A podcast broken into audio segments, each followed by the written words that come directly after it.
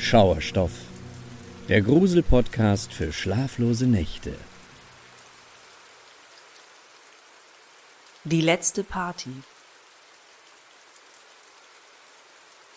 Wenn Menschen verschwinden, gestaltet sich die Aufklärung über ihren Verbleib nicht selten schwierig. Zu viele Gründe können eine Rolle spielen, warum jemand plötzlich unauffindbar ist. Viele Menschen wollen ganz einfach verschwinden und zumeist ihrem alten Leben entfliehen, das von zu vielen Problemen geprägt war. Andere verschwinden unfreiwillig, werden Opfer einer Entführung, erliegen einem fatalen Unfall oder werden gewaltsam durch Dritte aus dem Leben gerissen. Das Schlimmste für die Hinterbliebenen, so hört man es immer wieder, ist die Ungewissheit. Wohin ist sie gegangen? Oder ist er noch am Leben? Sind die quälenden Fragen, mit denen die Familien tagtäglich leben müssen. Fragen, die sich auch die Angehörigen von Brian Schäfer stellen. Denn auch seit seinem Verschwinden vor 17 Jahren weiß niemand, was mit ihm geschehen ist. Doch es gibt so einige Theorien, was an jenem verhängnisvollen Abend am 31. März 2006 wirklich passiert sein könnte. Im Frühjahr 2006 lief es in Brian Schäfers Leben überwiegend gut. Er war 27 Jahre alt, studierte Medizin an der University of Ohio und war schwer verliebt in seine Freundin Alexis, die er dort an der Fakultät kennengelernt hatte. Alexis sollte sich später zurückerinnern, dass ihr Eindruck war, Brian wollte ihr bald einen Antrag machen. Doch zugleich überschattete ein schwerer Schicksalsschlag die verheißungsvollen Aussichten des jungen Medizinstudenten. Im März starb seine Mutter an Blutkrebs, nachdem sie eisern, aber vergebens monatelang gegen die Krankheit gekämpft hatte. Brian stand seiner Mutter besonders nahe, und ihr Tod führte zu einem Bruch in seinem sonst so strahlenden Lächeln. Im Umfeld von Freunden und Kommilitonen gab Brian sich dennoch weiterhin tough und unerschütterlich. Er freute sich besonders auf den baldigen Urlaub mit seiner Freundin in Miami, wo er sie vermutlich mit seinem Antrag überraschen wollte. Außerdem war es die ideale Gelegenheit, um dem düsteren Lebenseinschnitt für ein paar Tage zu entfliehen und endlich wieder neue Kräfte zu sammeln. Oder vielleicht auch, um von einer alternativen Zukunft zu träumen. Denn obwohl sich Brian ehrlich für sein Medizinstudium engagierte, war Arzt zu sein nicht gerade sein Traumberuf. Seine eigentliche Passion war die Musik, denn er schrieb eigene Songs und spielte ziemlich gut Gitarre. Auf seiner MySpace-Seite postete er einmal, die Medizin ist für mich nur ein Job, in dem ich arbeiten werde, bis ich meine eigene Band gegründet habe und wir zusammen ein Album aufnehmen. Sein Schicksal sollte jedoch schon bald eine gänzlich andere Wendung nehmen. Der 31. März 2006 war ein Freitag. Wie bereits erwähnt, war der März ein besonders düsterer Monat für Brian gewesen. Zum einen, weil er seine Mutter verloren hatte, zum anderen aber auch, weil er in dieser Zeit extrem unter Prüfungsdruck stand und büffeln musste. In den Wochen zuvor hatte er weder Zeit, um angemessen zu trauern, noch um sich wenigstens mal eine Auszeit nehmen zu können. Diese Gelegenheit ergriff er nun jedoch beim Schopf. Das Timing war ideal, denn in den USA war an jenem Freitag der legendäre Spring Break angebrochen. Während dieser meist zweiwöchigen Semesterpause finden zahlreiche Partys und Open Airs im ganzen Land statt, wohin die Studierenden zu Hunderttausenden pilgern. Auch Brian war entschlossen, nach der schweren Zeit endlich mal wieder mit seinen Freunden einen draufzumachen. In drei Tagen würde er mit Alexis nach Miami fliegen und sich dort vom Spring Break Kater erholen können. So dachte er zumindest. Am Abend des 31. März traf sich Brian zunächst mit seinem Vater zum Essen bei einem eleganten Steak-Dinner gedachten Vater und Sohn der kürzlich verstorbenen Mutter, und Brian leistete seinem alten Herrn in der schweren Zeit Gesellschaft, bevor er weiterzog. Der Vater sollte seinen Sohn rückblickend als ziemlich müde beschreiben, weshalb er ihm empfahl, früh ins Bett zu gehen. Doch der 27-Jährige insistierte dennoch, auf jeden Fall noch um die Häuser ziehen zu wollen. Nach dem Dinner war Brian mit seinem besten Kumpel Clint verabredet. Ein weiterer Medizinstudent, den er als seinen Mitbewohner im Studentenwohnheim kennengelernt hatte. Die beiden waren lange Zeit bei jeder Party im Doppelpack aufgetaucht und hatten zusammen so einige durchzechte Nächte erlebt. Mit Clint traf sich Brian um 21 Uhr in Columbus in einer College-Bar namens The Ugly Tuna, zu Deutsch zum hässlichen Thunfisch. Brians Freundin Alexis war an jenem Abend bei ihren Eltern, die im Norden von Ohio wohnten und die sie vor ihrer Reise nach Florida noch besuchen wollte.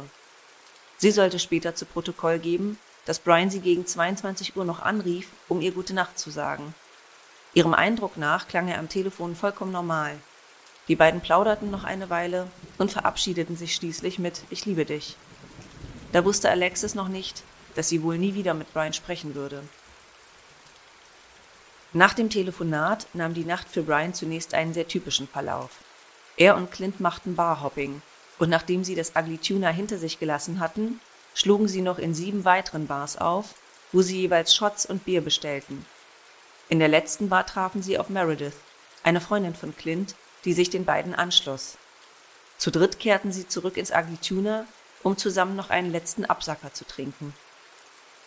Als die drei die College Bar erneut betraten, war es bereits 1.15 Uhr. Nur 45 Minuten später sollte die Bar schließen und die verbliebenen Studierenden präparierten sich für den Heimweg. Da bemerkten Clint und Meredith, dass sie Brian in der Menge scheinbar verloren hatten. Mehrmals versuchten sie, ihn auf dem Handy anzurufen, doch niemand nahm ab. Also gingen sie gemeinsam nach draußen und entschieden, vor dem Eingang zu warten, bis Brian mit dem Rest der feiernden Meute herausgespült würde. Doch Brian kam nicht mehr aus dem Lokal. Clint und seine Begleiterin waren zu dem Zeitpunkt zu müde und zu benebelt, um sich Gedanken zu machen. Und besonderen Grund zur Sorge gab es auch nicht. Brian wohnte nur wenige Straßen vom Ugly Tuna entfernt, und die beiden vermuteten, dass er längst nach Hause gegangen sein musste. Doch diese Annahme war leider falsch. Das ganze Wochenende über versuchten Brians Vater und Alexis, den 27-Jährigen zu erreichen, doch nie nahm jemand ab. Als er am Montag, den 3. April, immer noch spurlos verschwunden war und somit sogar seinen Flug nach Miami verpasste, gaben sie eine Vermisstenanzeige auf. Für den Vater war Brians Verschwinden ein besonderer Schlag. Gerade erst hatte er seine Frau zu Grabe tragen müssen. Hatte er nun etwa auch noch seinen Sohn verloren? Nachdem die Familie Brian vermisst gemeldet hatte, begann man sofort mit einer umfangreichen Suche. Doch wie eingangs erwähnt, ist die Ursache für das Verschwinden einer Person nicht immer klar auszumachen. In Brians Fall wussten die Beamten weder, wo er verschwunden war, noch ob er aus eigenem Antrieb abgetaucht oder womöglich Opfer eines Verbrechens geworden war. Also konzentrierte man sich auf die wenigen Informationen, die man zu Brians letzten Stunden noch zusammentragen konnte. Als erstes überprüfte die Polizei das Material der Überwachungskameras aus dem Einkaufszentrum, in welchem sich die Agituna Bar befand. Die unmittelbare Umgebung galt als Problemviertel innerhalb der Stadt, weshalb man hier in flächendeckende Videoüberwachung investiert hatte sowohl in der Bar als auch im Einkaufszentrum und den angrenzenden Straßen. Und tatsächlich entdeckten die Ermittler Brian immerhin auf einigen Aufnahmen. Nur leider förderten diese Bilder mehr Fragen als Antworten zutage.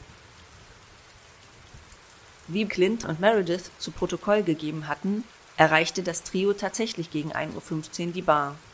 Eine Videoaufnahme zeigte, wie sie zu dritt auf der Rolltreppe des Einkaufszentrums standen und nach oben fuhren. Etwas später sah man auf den Aufnahmen Brian und Clint, die draußen vor der Bar mit zwei Frauen standen und flirteten. Auch diese Frauen sollte man später zum Verschwinden von Brian befragen, jedoch konnten sie keine wertvollen Hinweise liefern. Um 1.57 Uhr sah man auf dem Material Brian und eine der Frauen immer noch vor der Bar stehen. Anscheinend tippte sie ihre Telefonnummer in Brians Handy, bevor sie die Bar wieder betrat, um zur Toilette zu gehen. Auf den Videoaufnahmen war außerdem zu sehen, wie Brian noch einige Augenblicke allein am Eingang stand und dann ebenfalls wieder in die Bar hineinging. Dies waren die letzten Aufnahmen von Brian Schäfer. Es gibt kein Filmmaterial, das ihn beim Verlassen der Bar zeigen würde. Auch jenen Moment, als die Bar einige Minuten später schloss und zahlreiche Menschen über die Rolltreppen nach draußen strömten, analysierten die Beamten auf dem Videomaterial ganz genau. Jeder und jede wurde auf den Aufnahmen identifiziert, doch von Brian fehlte weiterhin jede Spur. Auch die Außenaufnahmen am Gebäude des Einkaufszentrums brachten keine weiteren Hinweise. Daraufhin stellte man das gesamte Gebäude auf den Kopf und suchte nach Brian. Man setzte sogar Spürhunde ein, die jedoch ebenfalls keinen Treffer brachten. Als Brian vor Ort unauffindbar blieb, erwog man die Möglichkeit, dass er vielleicht doch unbemerkt das Gebäude verlassen hatte. Also klapperte die Polizei alle Krankenhäuser ab und suchte sogar mit Tauchern im Fluss und im Kanalsystem nach Brian. Vermisstenanzeigen zierten die Straßen von Columbus und dem ganzen Bundesstaat.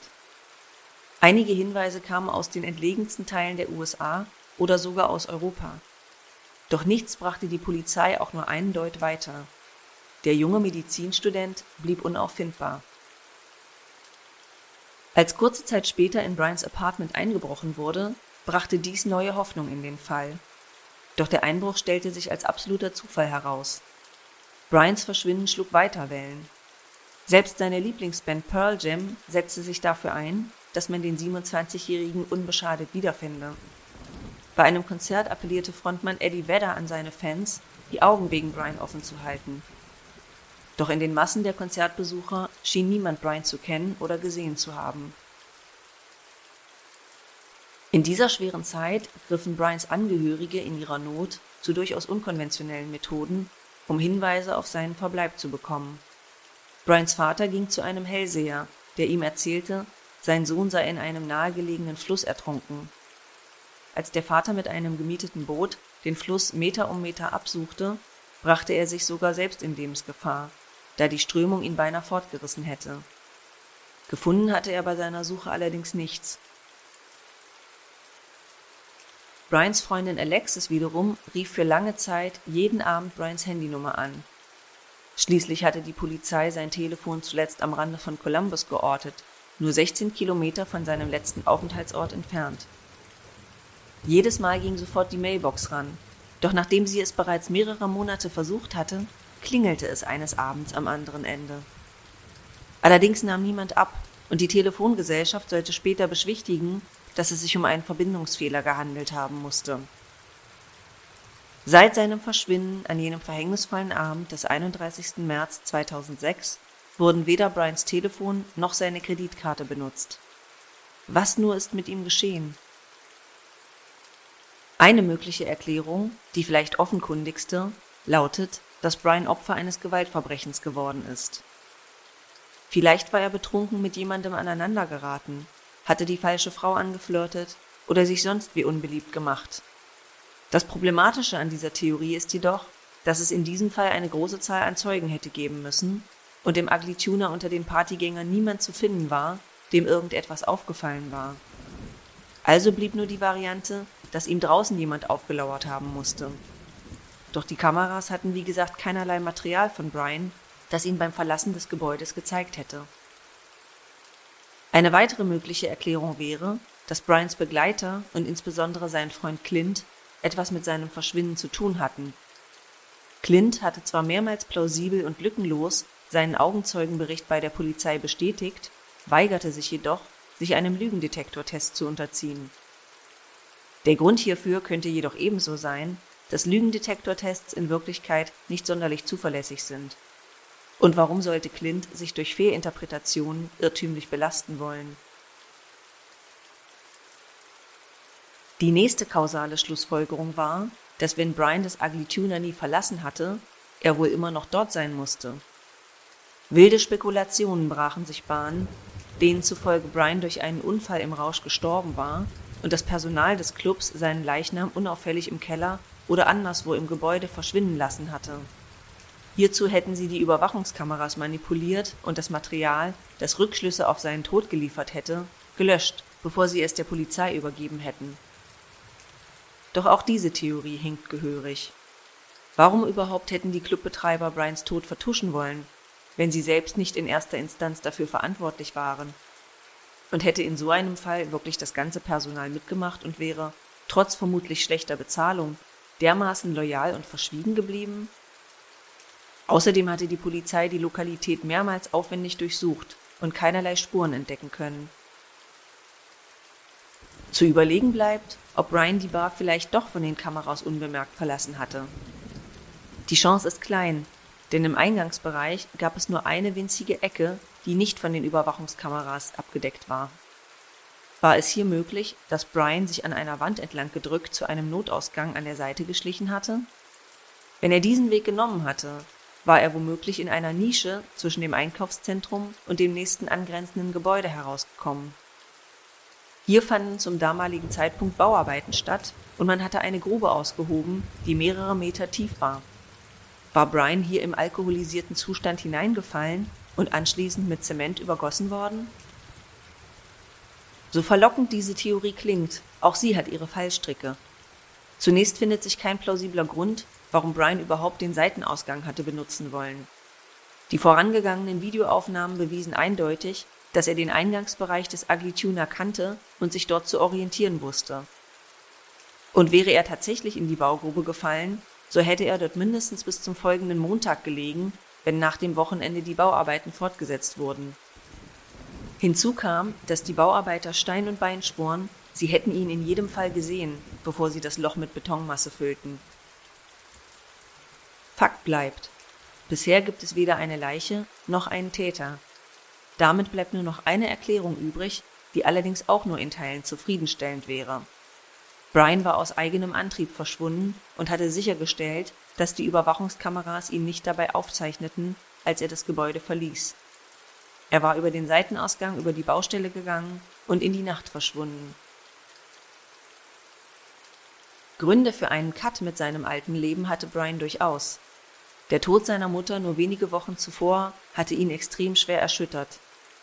Hinzu kam das Medizinstudium, das er eigentlich nur aus Verpflichtung gegenüber seinen Eltern verfolgte, obwohl er viel lieber Musiker sein wollte. Auch die mögliche Verlobung mit seiner Freundin Alexis kann man in einem anderen Licht sehen. Womöglich war Brian noch nicht bereit für die Ehe und all ihre Verpflichtungen. Hätte er sonst so offensiv mit den Mädels geflirtet, die er und Clint kurz zuvor noch im Ugly Tuner kennengelernt hatten? Doch dann wiederum gibt es zahlreiche Gegenargumente zu dieser Theorie. Brian hatte in den Wochen zuvor extrem hart für seine Prüfungen gebüffelt. Warum hätte er das tun sollen, wenn sein eigentlicher Wunsch doch war, eh bald alles hinzuschmeißen? Außerdem stand er seinem Vater und seinem kleinen Bruder Derek sehr nahe. Warum um alles in der Welt hätte er sie in dieser schweren Zeit nach dem Tod der Mutter allein gelassen? Ganz zu schweigen von dem Umstand, dass sein bewusstes Verschwinden eine reine Nacht- und Nebelaktion gewesen wäre. Sein Konto blieb unangetastet, es fehlte keine Kleidung aus seinem Apartment und auch seinen Wagen hatte er zurückgelassen. All das passte nicht zusammen. Hinzu kommt, dass Brian inzwischen seit 17 Jahren verschwunden ist. Ist es da nicht naheliegend, dass in all der Zeit und gemessen an der Bekanntheit, die dieser vermissten Fall zumindest in den USA erlangt hatte, man ihn irgendwo erneut hätte entdecken müssen? Hätten nicht früher oder später Zeugen auftauchen müssen, die den gut aussehenden jungen Mann irgendwo zufällig gesehen hatten? Trotz all dieser möglichen Szenarien ist bis heute niemand auch nur ein Stück weiser in der Frage, was mit Brian Schäfer passiert ist. Sie alle eröffnen plausible Erklärungen, und zugleich gibt es jedes Mal ein Puzzleteil, das einfach nicht ins Gesamtbild passen will. Sofern man, und die Chance wird von Jahr zu Jahr wohl geringer, noch irgendwann herausfinden wird, wohin Brian verschwunden ist, so wird es ein wichtiger Mensch in seinem Leben leider nicht mehr erfahren. Brians Vater starb im Herbst 2008, als er nach einem Sturm von einem herabfallenden Ast getroffen wurde. Der jüngere Bruder Derek blieb nun allein zurück. Der Gedanke, dass jemand in einem kurzen Zeitfenster von gerade mal zwei Jahren seine gesamte Familie verliert, ist wirklich herzzerreißend. Mit dem Tod von Brians Vater brodelten neue Spekulationen an die Oberfläche. Sofern Brian doch untergetaucht war, wäre er doch spätestens jetzt nach Hause zurückgekehrt, um seinem kleinen Bruder in dieser schweren Zeit beizustehen. Ein Eintrag im Kondolenzbuch das Derek nach dem Tod seines Vaters ins Internet gestellt hatte, befeuerte diese Idee. Hier hatte jemand geschrieben, Du fehlst mir, Papa. In Liebe, Brian. Doch leider stellte sich dieser Eintrag als grausamer Scherz heraus. Derek hält bis heute die Hoffnung aufrecht, dass sein großer Bruder doch noch am Leben ist. Demgegenüber ist Brians damalige Freundin Alexis sicher, dass Brian gestorben sein muss. Die beiden eint jedoch eine bestimmte Vermutung. Sie gehen nach wie vor davon aus, dass Clint mehr weiß, als er zuzugeben bereit ist und womöglich Informationen zurückhält, was an jenem Abend wirklich geschehen ist. Dass er den Lügendetektortest verweigert hatte, ist dabei nicht unbedingt maßgebend dafür, dass er etwas verschweigen würde. Aber da er nun mal Brians bester Freund war und die beiden sich sehr nahe standen, ist die Theorie, dass er über seinen engen Kumpel doch mehr wusste als jeder andere, zumindest nicht völlig abwegig. Zugegeben, dieser Fall lässt uns mit einem sehr unbefriedigenden Gefühl zurück. Ein Vermisstenfall, bei dem es keine Aufklärung gibt und dessen Lösung auch nicht in absehbarer Zeit am Horizont aufzutauchen scheint. Trotzdem ist es wichtig, die Geschichte von Brian Schäfer zu erzählen. Damit er nicht vergessen wird und man ihm weiterhin als charismatischen, intelligenten und herzlichen Mann gedenkt, der das Leben vieler Menschen bereichert hat. Und wer in Erinnerung bleibt, bleibt zumindest in unseren Herzen ein Stück weit lebendig.